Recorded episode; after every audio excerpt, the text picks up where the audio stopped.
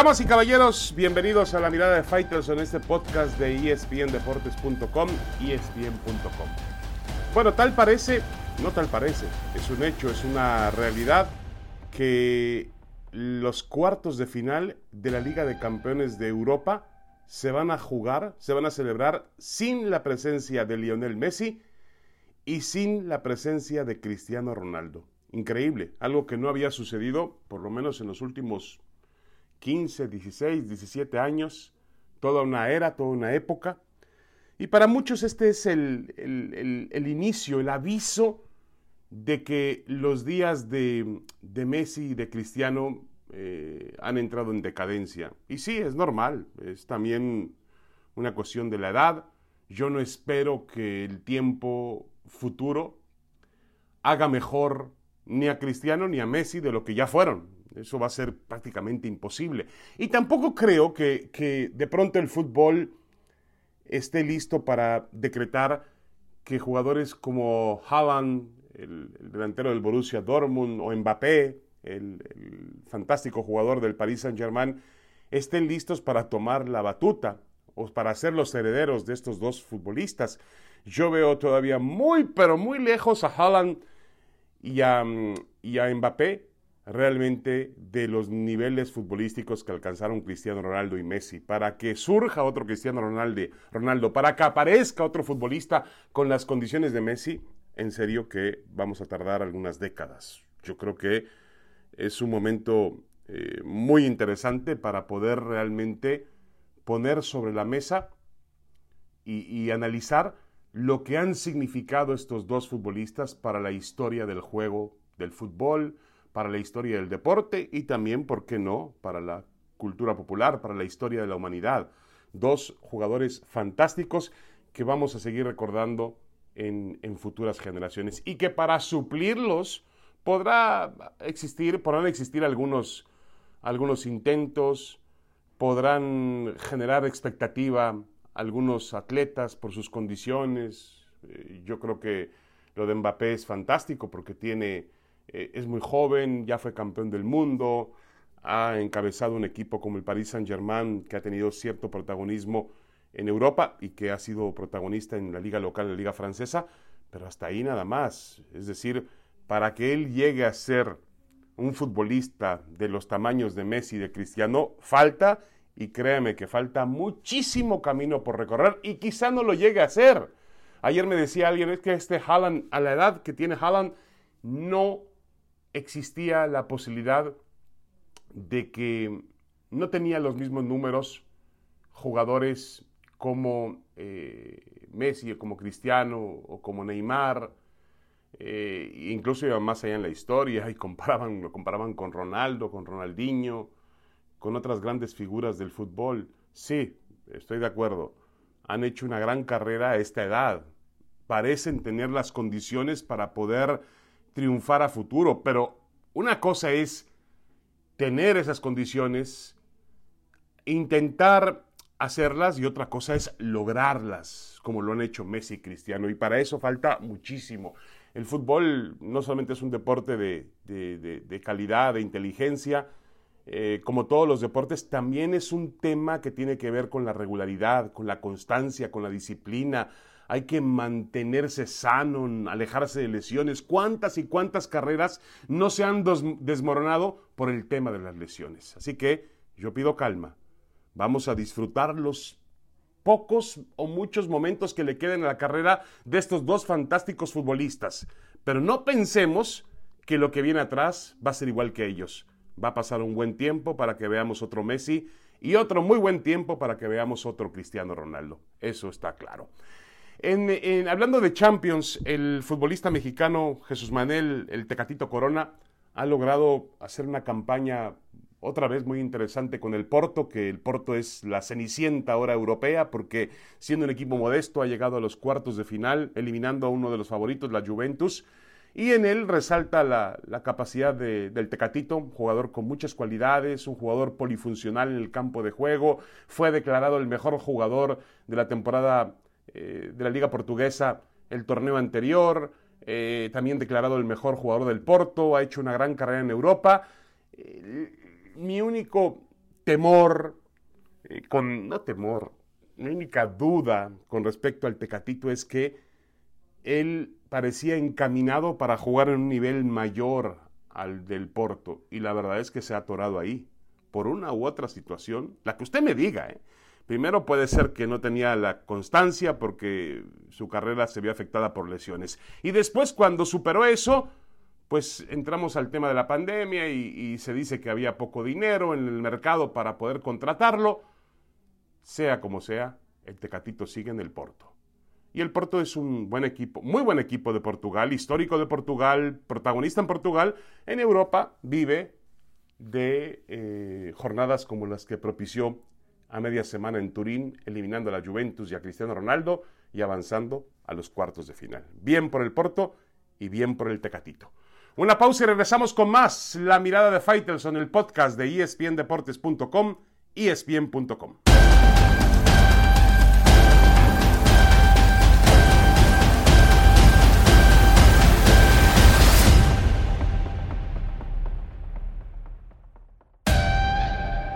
Semana de clásico nacional en el fútbol mexicano. Se juega el próximo domingo en el estadio Akron de Guadalajara. Las Chivas y el América que llegan en situaciones disímbolas. El América segundo lugar en la tabla general. Chivas a 10 puntos de distancia del América.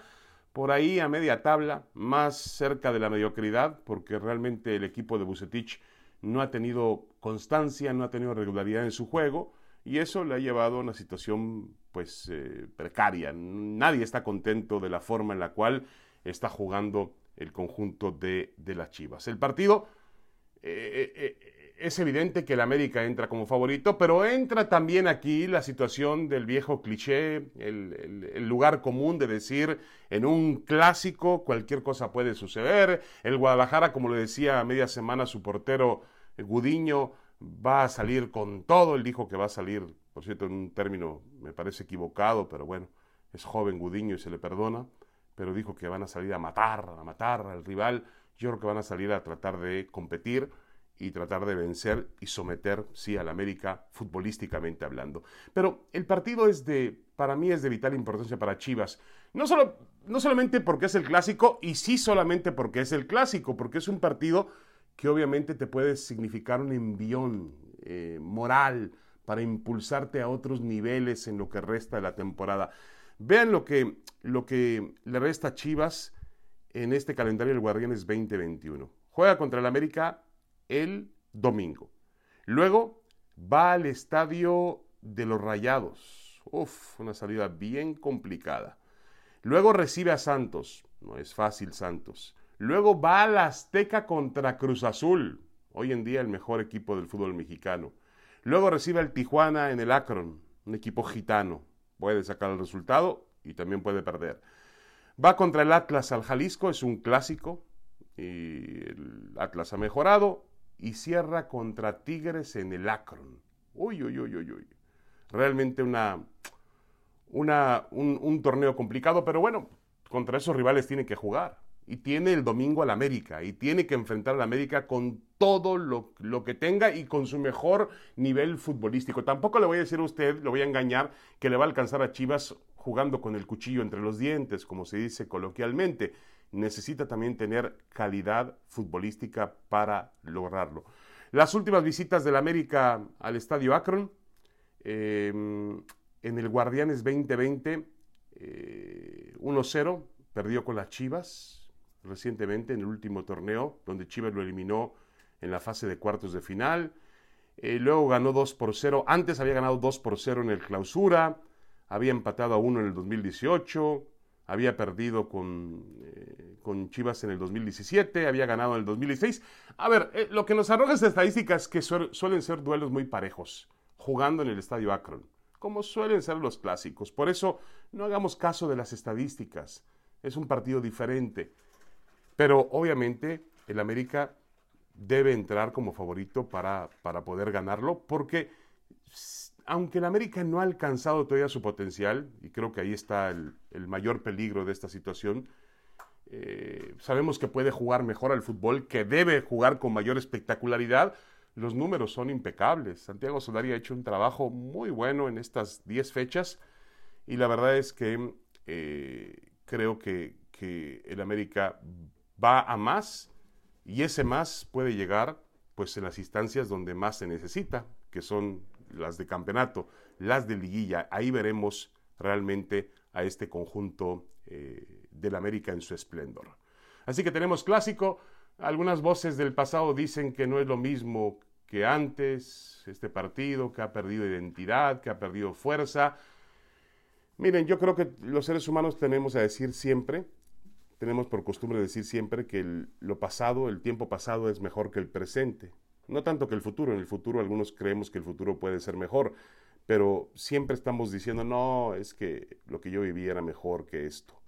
Eh, yo creo que hay que eh, tomar en cuenta muchas condiciones que también han ayudado o han provocado que el partido de Chivas América haya perdido adeptos, eh, la mayor comercialización, por supuesto, el hecho de que hayan crecido otros equipos en el fútbol mexicano y que sea una liga pues más cerrada, más equitativa, a diferencia de otras partes del mundo. Yo creo que un clásico sigue siendo un clásico eh, y bueno, habrá que entenderlo como un partido muy especial para muchos aficionados. Las estadísticas, ya sabe qué hacer con ellas. Una pausa y regresamos. Tenemos más en la mirada de Faitelson.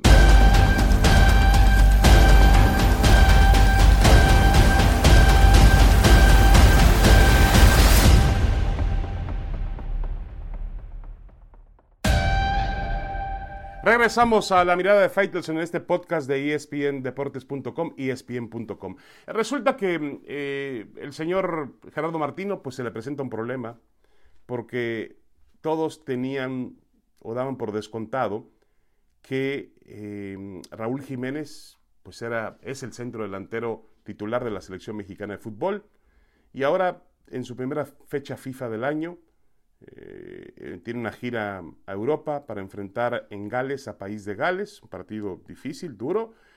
Y unos días después va a jugar en Austria, en Viena, contra la selección de Costa Rica. Un partido también interesante porque es un rival de CONCACAF, pero lo estás llevando a un terreno neutral y eso le da otro tipo de condiciones. Pero resulta que está lesionado Jiménez, Chicharito Hernández, pues sabemos el nivel que tiene y que vamos a ver si puede regresar para poder optar por, por un un pasaje a la selección mexicana, un boleto a la selección mexicana de fútbol.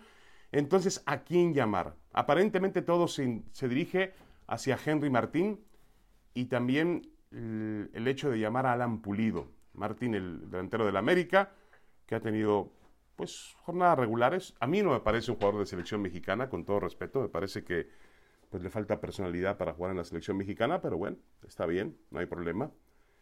Eh, tampoco es que la selección mexicana sea la selección alemana o la selección española o la selección francesa, es la selección mexicana y bueno, tampoco hace falta un filtro tan poderoso para que se juegue ahí. Eh, Pulido ha hecho una buena campaña en, Estados Unidos, el torneo anterior, marcó goles con el Kansas City y ha tenido, tuvo, tuvo un pasado que lo respalda con Chivas, campeón de goleo, campeón de liga, jugó en Europa, se escapó de Tigres, en fin, creo que Pulido se ha ganado un lugar en la selección mexicana de fútbol. Y se habla de dos posibilidades. Una es llamar a Funes Mori, el argentino que está obteniendo sus papeles de naturalización para poder jugar con la selección mexicana de fútbol. Sí, lo dije bien. Está obteniendo los papeles de naturalización para poder ser llamado a la selección mexicana de fútbol. Ya eso es un atenuante, una condición anómala que tenemos que analizar. Y en ese sentido, pues habrá muchos puntos de vista. Yo no soy de ninguna manera, no voy a tener una actitud y una opinión eh, xenófoba sobre ese tema. Eh, es, un, es un jugador de fútbol y si tiene los papeles para jugar como mexicano, tiene tanto derecho como cualquier otro mexicano, como yo, como cualquier otro, para poder jugar con la selección mexicana de fútbol, mientras obviamente cumpla los estándares futbolísticos que requiere Gerardo Martino. Y el otro es em, el chico este Ormeño, que está teniendo muy buenas temporadas con, con el conjunto de, del Puebla. Ha marcado 13 goles en 27 partidos, anota un gol cada 141 minutos. Pero uno esperaría, no tengo nada contra Ormeño, que por cierto es sobrino o nieto, me parece, nieto de aquel gran Walter Ormeño, portero peruano que jugó en el América, la selección peruana. Eh, yo no tengo nada contra el hecho de que pues tenga doble nacionalidad. Eso es algo que en el mundo se permite y, y no pasa nada, es parte de los tiempos globales. Pero no me gusta el hecho de que se presione que, como lo quiere la selección de Perú, México tiene que apurarse a llamarlo. Pues no se trata de una, cuestión de estar presionando o, de estar chantajeando de que llama a México porque si no me llama Perú. No, si lo va a llamar Perú, que se vaya a Perú y se acabó. Aquí el, el, problema es que no podemos abaratar a la selección mexicana de fútbol. Hay que tener mérito realmente para llegar a ellas. Y con todo respeto, pues ni Henry Martin ni eh, tampoco Ormeño tienen los méritos para hacerlo. Y Funes Mori es el goleador histórico de Rayados de Monterrey. Está a punto de serlo, si no me equivoco. Es un futbolista que ha venido con... Eh, que, que, ha dejado buenos números en México, buenas actuaciones, pero tiene 30 años de edad. Y en efecto se está naturalizando para jugar en la selección mexicana. ¿Vas a meter un naturalizado a los 30 años de edad, Tata Martino? Yo creo que no vale la pena. Pero bueno.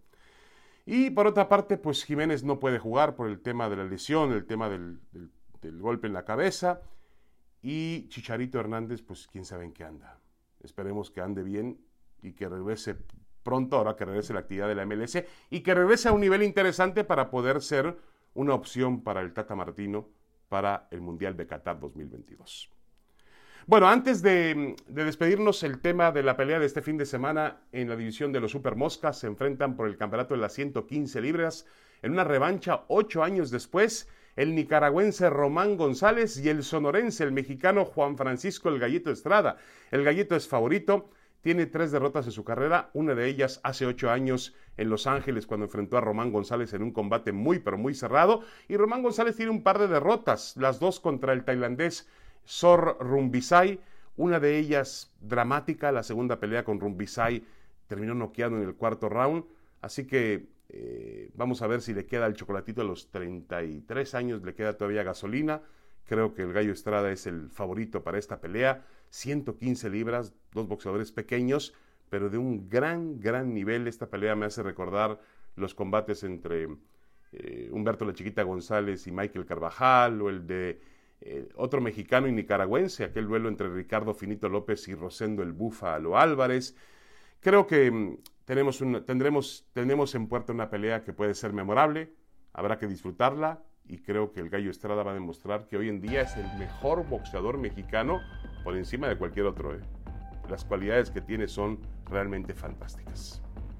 Bueno, muchas gracias. Esto fue la mirada de Faitelson. Los espero la próxima semana. Pásela muy bien. Cuídense mucho.